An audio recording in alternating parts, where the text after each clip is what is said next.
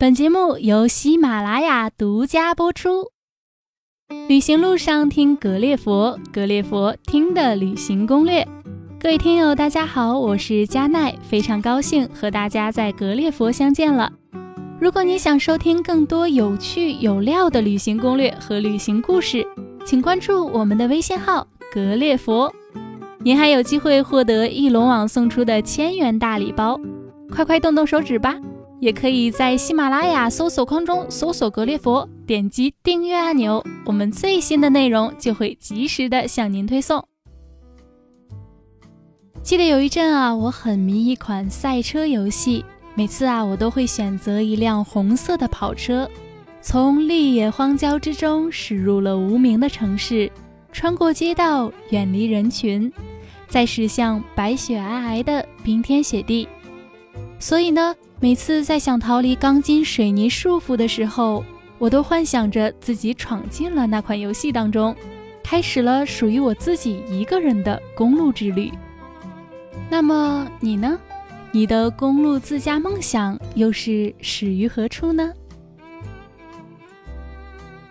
不知道你是不是和我一样，想要开车绕一个大圈，全程呢，我们大概要开上个六千七百多公里吧。沿途去游览整个莱茵河谷和巴伐利亚州的美景，将奥地利和阿尔卑斯山大部分的雪山美景尽收眼底，体验瑞士蜿蜒曲折的山路，顺便畅游一下巴塞罗那、马德里。最后，我们一起开过了零度经线，在巴黎暴走。去欧洲自驾，听起来是一个多么有魅力的主意。那在今天的节目中呢，石头邀请了欧乐驾中国区域销售总监的王红女士一起喝咖啡，为我们大家来探讨去欧洲自驾的方方面面。如果你和我一样对欧洲自驾充满了期待，那么接下来的内容可要大饱耳福喽！今天特别高兴，请来了那个 Europe Car 的这个中国区的销售总监王红女士啊，让她给我们介绍介绍这个这个租车在欧洲租车怎么玩啊。那么现在呢，这个自驾的人也越来越多，就像刚才我们在聊的，说这个自驾人呢就像井喷一样啊。那么现在去欧洲旅行的人呢，就是除了现在自由行啊，或者是跟团游啊，现在也有一些人呢开始走自驾的这个路子了。那么现在走自驾这个路子呢，就是我们就知道欧洲啊，或者在其他的一些国家，首先开车就有一个左舵和右舵的问题。那么这一块儿的话呢，是您对欧洲比较了解，给我们介绍介绍欧洲哪些国家是左边开，哪些国家右边开，我们是不是很适应？哎，嗯，呃，其实呢，那个在欧洲呢，大部分国家呢，还是其实跟我们国内呃一样，是那个左舵的车靠右行驶。呃，只有在一些英联邦国家，呃，比如说英国、爱尔兰和一些呃英属的一些小岛上，它会出现右舵车和那个就是靠左行驶的这种现象。嗯，呃，更多呃，其实呢，那个我们会发现，可能像非洲原来的英属殖民地啊，甚至连我们的香港啊，都会有这种的。嗯，呃，但是呢，其实作为自驾这呃这个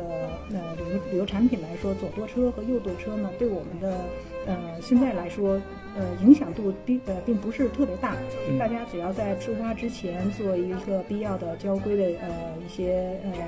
学习或者了解，呃一旦开起来，按照那个交通标志来呃谨慎的行驶。呃，不会有对我们的自驾产生什么影响的。OK，那就是说，在欧洲除了这个英国以及这个英联邦体制的这些国家，其他的地方其实跟我们国内的这个方向是一样的。对对对，这就挺好。另外呢，就是我知道，就是其实，在欧洲呢，很多的车呢，就是手动的反而多，自动的反而少，跟国内正好相反。对，国内基本上都是以自动为主，是吧？那这块儿的话，这个咱们租车这边是怎么样来来服务中国这些客人？嗯，是这样，你看，这可能是跟当地的那个当地用用户的这种驾驶习惯有关的。他们的呃汽车的配备呢，因为也是以当地客户呃使用的客户为主嘛。呃，早些年间呢，呃，他们呢就是尤其低端车型，也就是稍微咱们说的经济型、紧凑型的这些类型的车呢，呃，大部分是自呃手动挡，这样呢，呃，第一个就是便宜嘛，嗯啊，客当地的使用的那个成本也相对比较低。现在呢，随着就是这种国际客人越来越多，对自动挡的这种呃要求呢，呃也需求也是可以说越来越大。嗯，呃各各家车行呢也都会呃在汽车呃我们车队的配备的时候，也考虑到，也不断考虑到这这些需求，明白。也都会那个呃增加这种自动挡的车的呃车队的分布，嗯。呃，但是反正目前呢，这可能是一个需要一个缓慢有一个过程吧。嗯，但是呢，呃。中端车和高端车，呃，我们的自动车呃自动挡车就选项就比较多了。嗯嗯，这个反正我们按照国内的客人，按照我们的驾驶习惯啊，嗯可能因为毕竟是短期的嘛。对呃，中档车呃高档车呢，也正好能满足我们客人，比如说行李多呀，需要空间大的一些这方面的需求。嗯倒是呃应该没有太大的影响。嗯嗯嗯嗯但是如果是想省钱的话，还是车本身的这个分布是有关系的。另外呢，就是我们知道，就是在停车呀，欧洲停车的费用也不低，然后基本上好像都是边上戳一个这个计支器，啊哎，对对对这个是怎么个交法？包括嗯我们过这个高速的时候要怎么收费？嗯，这个呢，大部分呢，呃，有的是用呃手动交费的，有的呢是可以用信用卡交费的，嗯而有的还可以有种呃，有的国家高速公路还有那种自动交费的系统。嗯在我们也是出发之前，可以向呃当地的提车的，哪怕就提车的呃车行的工作人员进行咨询，嗯他们也会呃给做一个，都会给你们做一个简单的介绍的。嗯呃呃，这种呢，呃，这种交费呢，因为大部分是自理的，对啊、所以呢，我们在呃就是使用的时候有一个这个就是呃过路过路费啊，叫停车费啊，有这么一个概念就行了。嗯，我我想问问，就是边上的那个那个机器、戳的那个那个那个机器，那怎么啊使？没使过。我也没使过，我见着的也是就是啊呃下车拿拿一个票。啊。呃很很简单，都是呃呃自动的，有一个呃 ticket 拿在手里面，啊。完了等你出去的时候，呃用信用卡一划，哦。啊把 ticket 放进去，他告诉啊你多少钱，用信用卡一划就走啊，人。因因为我觉得好像就是那么也不太会使那机嗯。器，但是又不会使到走了呢，好像也比较丢人，是啊，吧？对对对，咱们叫什么咪咪表那种，他要你要是自己设定一个时间，不要超时，啊超时的时候，那个可能警察就会来呃，算你那个叫什么违违规停车了，会你会收到罚单的。嗯，嗯，那国外呢，在行驶的时候呢，可能是非常的这个注意这个行人啊。嗯过路口的时候呢，有没有一些，比如说跟国内不太一样的一些、嗯呃交通习惯，需要提醒我们大伙儿注意的？对，其实交规呢，咱们都差不多。到到路口呢，咱们也写到路口有停那个停车观望标志。对呃。咱们但是呢，国内呢基本上就是属于可以说不同，不就那个三角对吧哎，对对对对对啊，就国外也一样，有的甚至就在旁边会有一个 stop 的标志。咱们是一个停，对吧？嗯咱们也会，咱们也会有，但是可能国内就只是遵守的差一点。那国外的，就是说所有的司机这个这方面的那个素质倒是蛮高的，遵守率、遵守交规的那个呃这个程度百分比，人家人家人家的这方面要比咱们好得多。呃，我就见过，人家是真是呃，不管路口有人没人，肯定是见着停的标志，人是肯定会停，而不是说在那儿只是减速。它就是停，站定了，停再启动。嗯呃，完了以后，如果是路口有行人的，绝对是让行人先走的。嗯这也是呃，在国外，无论我作为行人也好，或者在车里面，呃，看着行呃，就是司机让让别的行人过也好，这个是也当初也的确比较感触比较深的一件一件事情。那就是说，我们在国外开车看到 stop 或者看到三角的时候，嗯一定要有停的一个意识，啊停下来，对看看没人再过。对，他的确，他的确是在他们的驾，就是考驾照的那个一个标规定动作，就是停真停车，左一眼，右一眼，再不通过，这是一个标准动作。OK，嗯，怎么样？听完欧洲自驾的注意事项之后，是不是觉得在国外开车压马路也不是一件多么困难的事情呢？心动不如行动，这个时候我们一定要选择一家靠谱的租车公司，因为这对于选择自驾出游的人来说呢是至关重要的。不管是汽车的配备是否过硬，还是租车公司提供的站点是否齐全，这些方方面面呢，都会影响着我们整个自驾出游的质量。那么，我们该如何去选择一家比较有保障的租车公司呢？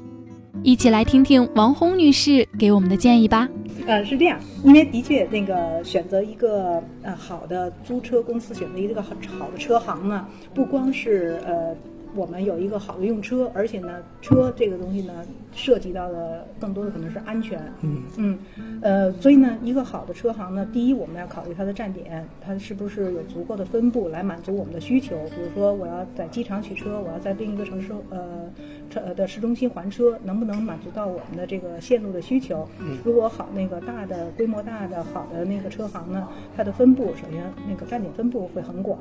再一个呢，车队的规模能不能满足我们高中低档这个呃对车的这种要求？呃，因为刚才也提到，就是说。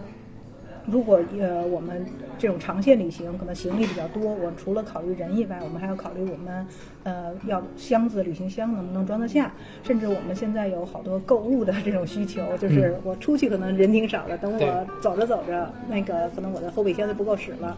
我们的这个车能不能满足我们的需求？嗯、还有呢，就是车队的质量，这个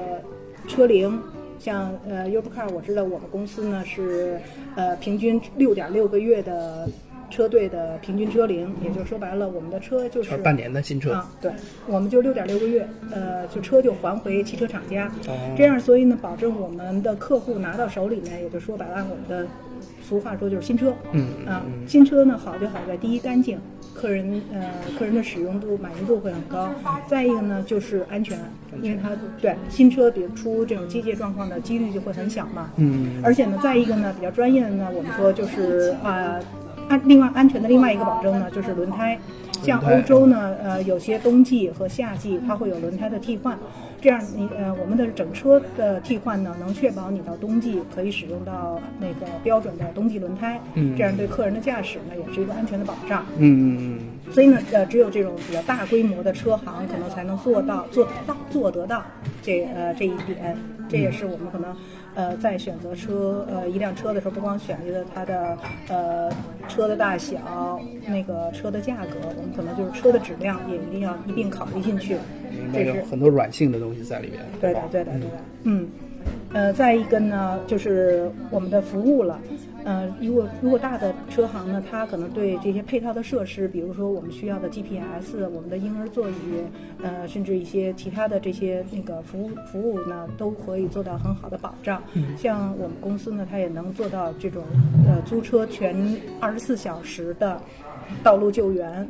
这种是免费的，嗯有的因为它的站点比较丰富，即使你开离城市，它可能在呃相邻的城市也会有呃那个救援，就是道路救援的能及时赶到，嗯。这样呢也对我们的那个呃客户呢也是在这方面做了一个呃安全的一个保障。明白明白。嗯嗯嗯。嗯，刚才说到安全啊，就是我们开车的时候很容易就想到保险这个事儿。啊，对对对对对，这个，因为我们知道，就是在在在在在我们在租车的时候，他就会告诉你要你需要哪些保险，因为保险不一样，你那个价格也不一样，对。对吧？嗯。就是呃，您告诉我们就是怎么样去选择一个比较合适的保险，哎，保证我们这个行车比较安全，嗯。让万一要是出了一些状况了，嗯。哎，还能心里有保障，哎，嗯，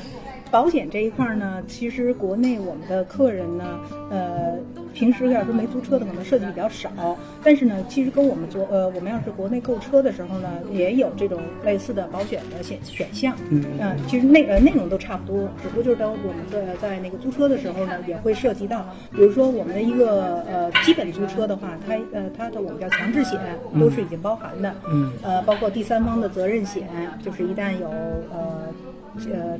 是事故发生，保证车外的人或者事涉及到的人或者事的保险，嗯是人或者物的保险。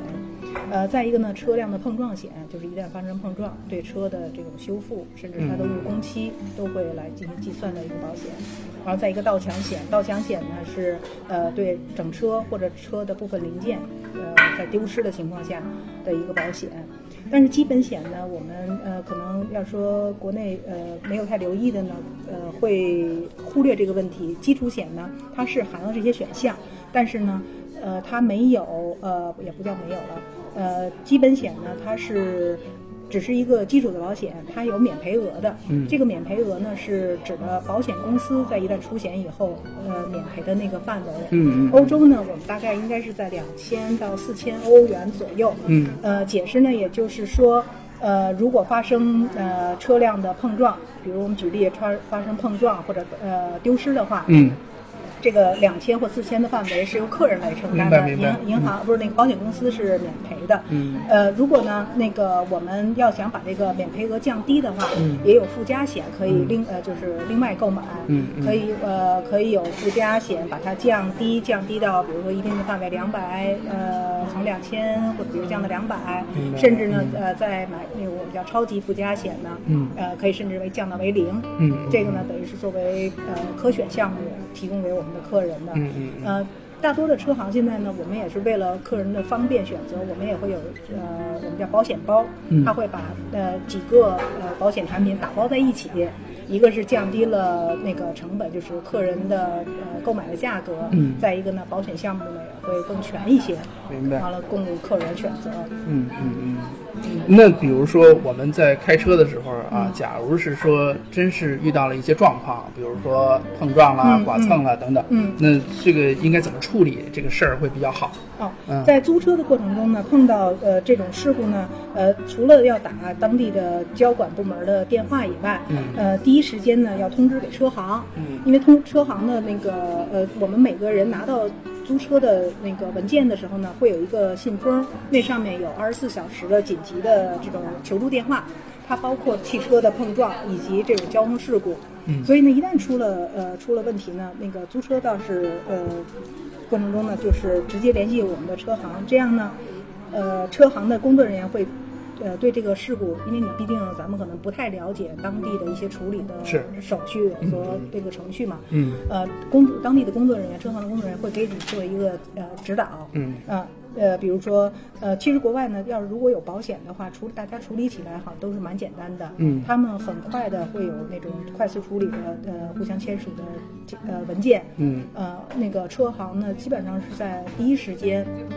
就能呃通过第三方做一个评估，这个这个碰撞大概有多少的那个呃费用什么的，在我们还车的时候，有的时候就已经能告知个呃告知那个客人了。明白，嗯，也就是说就是在国外遇到了这些险情，也不要害怕，对对，第一时间呢还是先呃通知车行，还有一个就是刚才我们上面说的那个保险，嗯，就是尽量的你要买的这个这些险都要买到啊，如果你这个不太靠谱的话，就还把你那附加险买一个包，是吧？对对对，这样的话。话就比较安全，对对对，不要这样的话，最好就自己别开了。没有没有，而且这其实那个租车还有另外一个好处，就是万一比如说你的碰撞呃比较严重的话，只要人没事，你还想继续旅行的话，车行呢都会给你提供替代的车，OK，这样呢也不影响你的行程，可以继续往前走。好，嗯。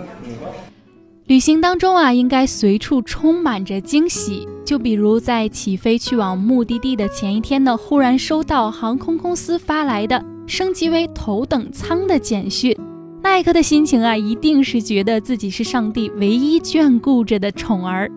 那么我们租车自驾会不会有免费升级的这等好事呢？或者我们到底该选择什么样的租车方式才会有更多的优惠呢？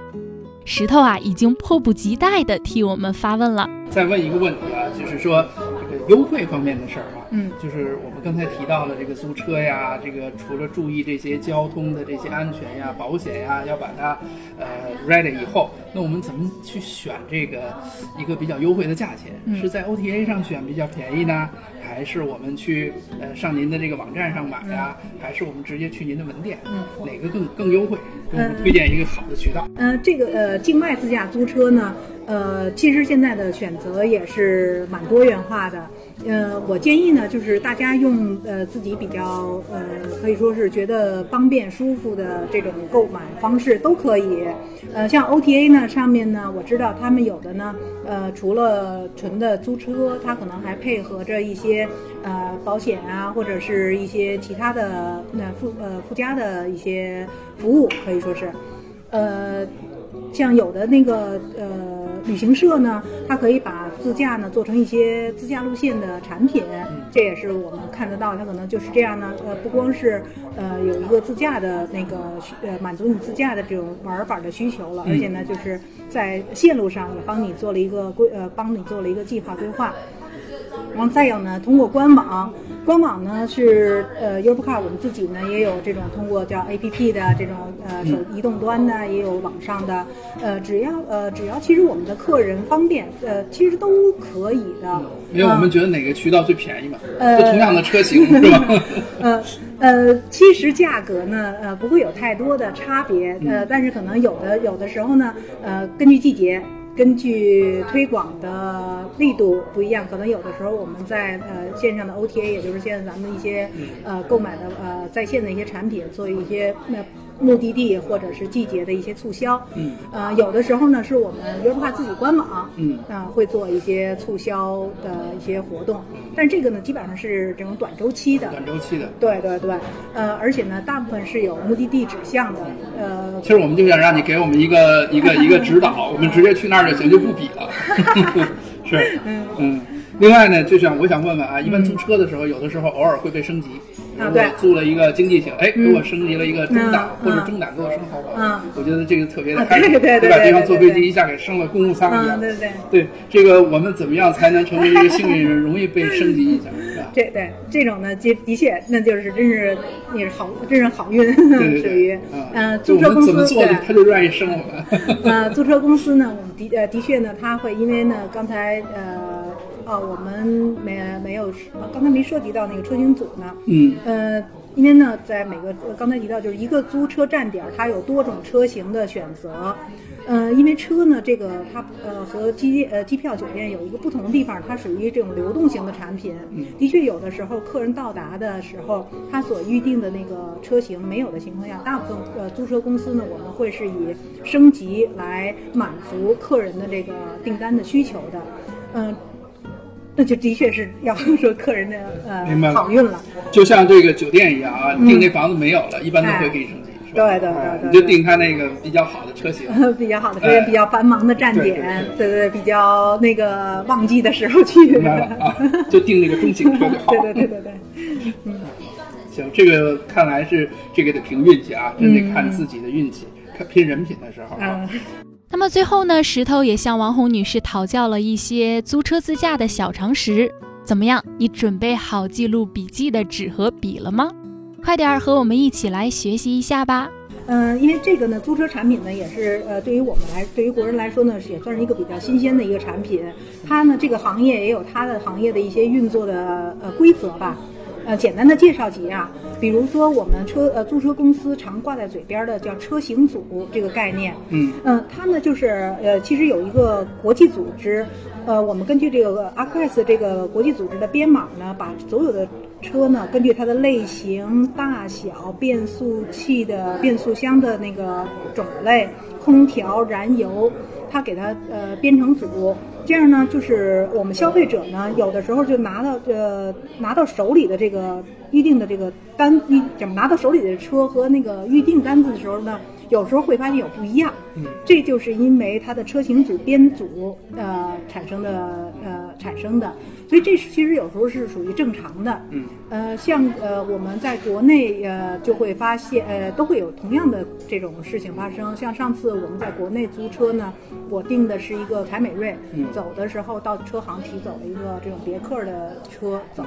就是就是因为它这两个车呢在一个车型组里面。其实，在国外呢也是有同样的类型的同样的事情的运作，叫阿卡斯是吧？嗯，对。就是它是通过阿卡斯这样的一些数据进把这个车进行分类，对，分在不同的一个组里边，对对啊，就是你即便定的这个车型，有可能是可能是相同的类型的车，相同类型的别的品牌的车，对对对。所以呢，在这种情况下呢，也不是说呃车行没有履行这个预订单，它是照样是在履行这个预订单。有点像我们旅行的时候那个呃旅行社写的那个就同级酒店是吧？哎，同对同级，对对对对对对对。瞎说。对对对，但是其实作为呃那个租车公司，我们肯定也会尽可能的按照那个呃订单上来去执行的。明白。对，但是因为有一些特殊情况，打个比方啊，就是说呃前一个客人的车开走了，他可能延期了，他没有按期回来。嗯嗯。呃，甚至说前一个呃车开走了，他可能出了事故了，去修维修了。哎，那回来正好升级。嗯，对，拼人品了。是啊，拼人品啊。另外一个就是我们租车这个报价是按照多长时间报价？啊，租车的报价呢，我们是按二十四小时来进进行计算的。嗯也就是比如一号取车，二号还车的话，有可能是一天的车报价，有可能会变成两天车报价了。哦这就是呃出现，比如说我一号九点取的车，我二号九点之前还车，那就是一天报价；我我二号十点还车，那就是两天报价了。哦，所以在我们那个做行程计划的时候呢，也要把这个考虑进去。嗯嗯。OK，那车型选择这边给我们有一些什么样的一些呃借鉴，或者给我们一些好的一些指导呢？呃，车型选择呢，首先是根据自己的情况，肯定你呃比较熟悉哪一类车型，嗯，呃什么呃什么样的，完了呢，根据你的线路，比如说有的你要进山呀，可能要开一些那种呃底盘比较高高的 SUV 啊之类的。呃，再一个呢，就是呃，一个建议呢，就是大大部分我们呃境外自驾呢是走这种长线路，比如说呃欧洲的自驾，我们可能呢就是行李比较多，对。所以呢，在我们定车型的时候呢，除了考虑我这一一同行有几个人的人外，我们最好也考虑一下就是行李，把行李计算进去啊。完了以后看看一下我们所定车型的这个空间能不能容下足够的行李啊，以免到时候呃行李放不下的话，那临时再换车型，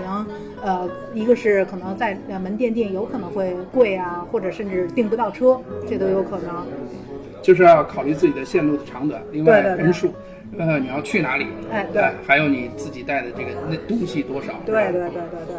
呃，其实我们在出去玩的时候呢，有的时嗯候经常会涉及到就是一种方式，就是异地还车。对比如说我从 A 地开着车到 B 地，还了车以后，我坐飞机走了，或者坐火对对车什么的啊。这种异地还车是不是价格要比这个相同的这个城市还车要要高一些呢？对的，对的，因为异地还车呢，我们分几种，一个就是呃同一城市不同的站点，比如嗯机场取车、城里还车，对也叫做异地还车。嗯呃，不同城市之间，城市 A 到城市 B 之间也叫异地还车。嗯甚至在西欧一些国家呢，不同国家之间啊也也可以还对，也啊可以还车。嗯这种我们都叫异地还车。异地还车呢，会产生相应的我们叫异地还车费。嗯但是呢，呃，这可能也得根据我们的线路，呃，线路的设置，呃，来看了。因为有的时候你要是走回头路的话，对啊、这样你可能增加一个是增加时间的成本再一个呢对，可能酒店呀、什么的时间，呃，酒店呀、什么的也都会呃加进去。这样呢，比你的异地还车的那个呃费的那个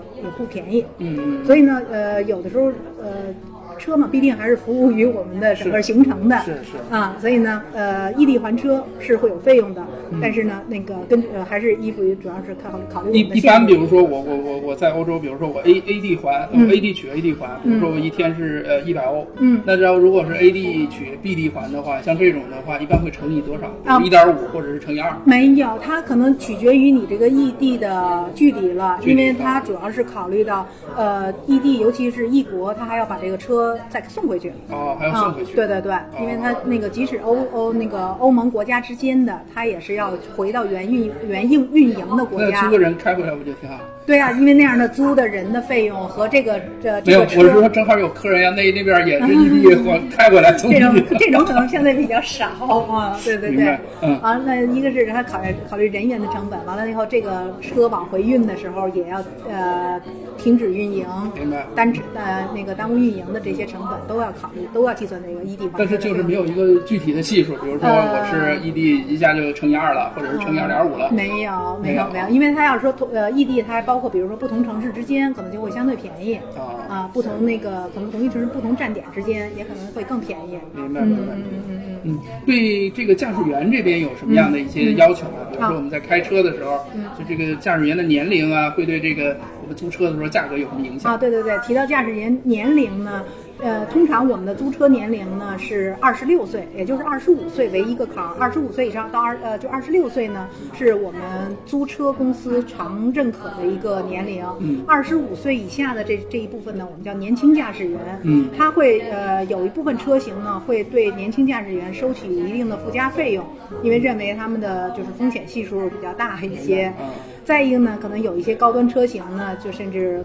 呃不会就是二十五岁以下的驾驶员就不租了，嗯啊，就对他们有这方面的限制。所以呢，就是我们的呃，要是有租车计划的那个朋友们呢，在订那个订车的时候，也要把这个年龄考虑进去。哦，嗯嗯哎，这还真是挺有意思的一个一个规定哈。对对对哎呀，这个要要是真是里边它必须有这样的一个规定的话，大家没有留意，这去了以后这个。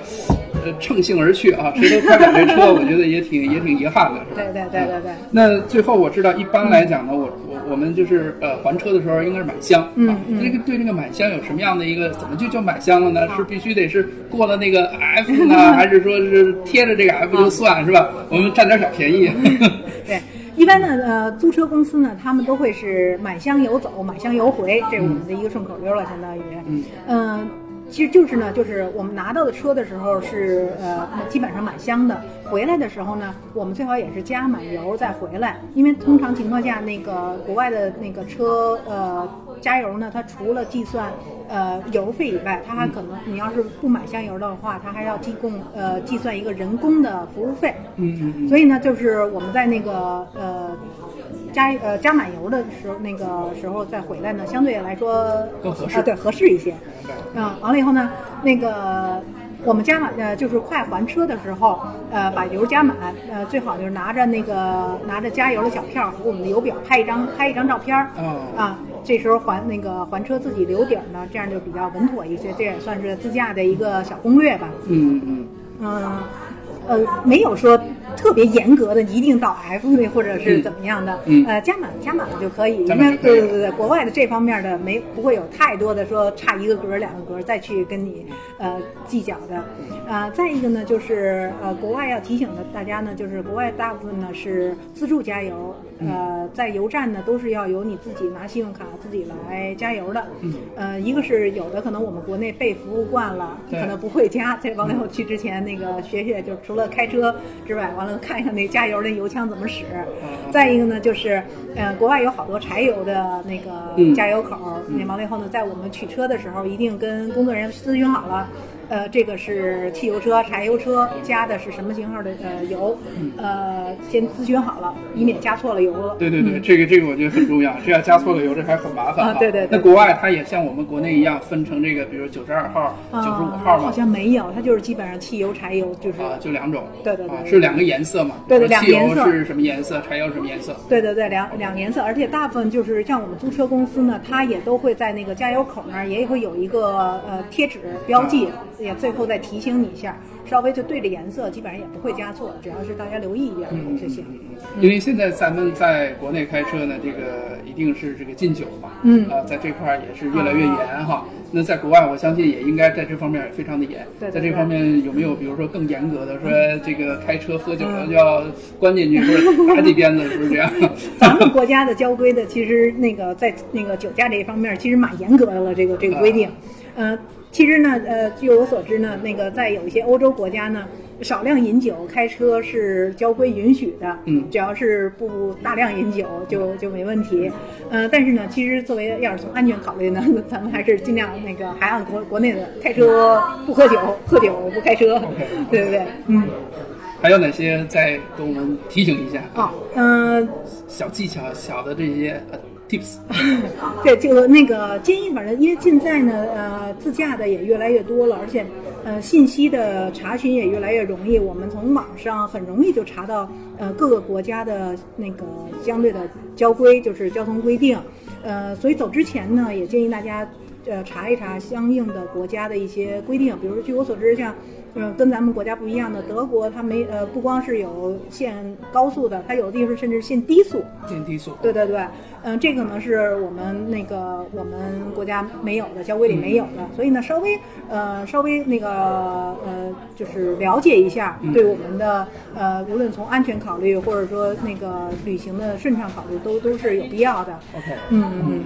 那就我们只是知道啊，德国有这么一个国家，啊，德国这个国家，这个这个不仅限高速，同时也要限低速。对对对对，这个可能大家应该也有所耳闻。对啊，嗯，行，那我们今天感谢王红女士接受我们的这个采访啊，谢谢谢谢。今天先给大家这个内容先介绍到这里啊。好啦，本次节目呢到这里就要先结束啦，在节目的最后也给我们的栏目做做广告。如果您还想收听更多关于欧洲自驾旅行的攻略和故事呢，欢迎关注我们的微信“格列佛”。我们也会及时的将今天的访谈内容呢整理成文字版，发送到微信的公众平台上。如果各位格列佛的听友呢有更多关于欧洲自驾的问题需要了解的，也可以通过关注我们的微信号格列佛，并且呢在搜索框中输入“自驾”，那么王红女士就会通过格列佛微信回复大家的问题了。同时啊，翼龙网也会随机的送出千元大礼包，快快动动你的手指吧！最后，加奈代表幕后团队石头和编辑上清，感谢大家的收听，各位听众，再见啦！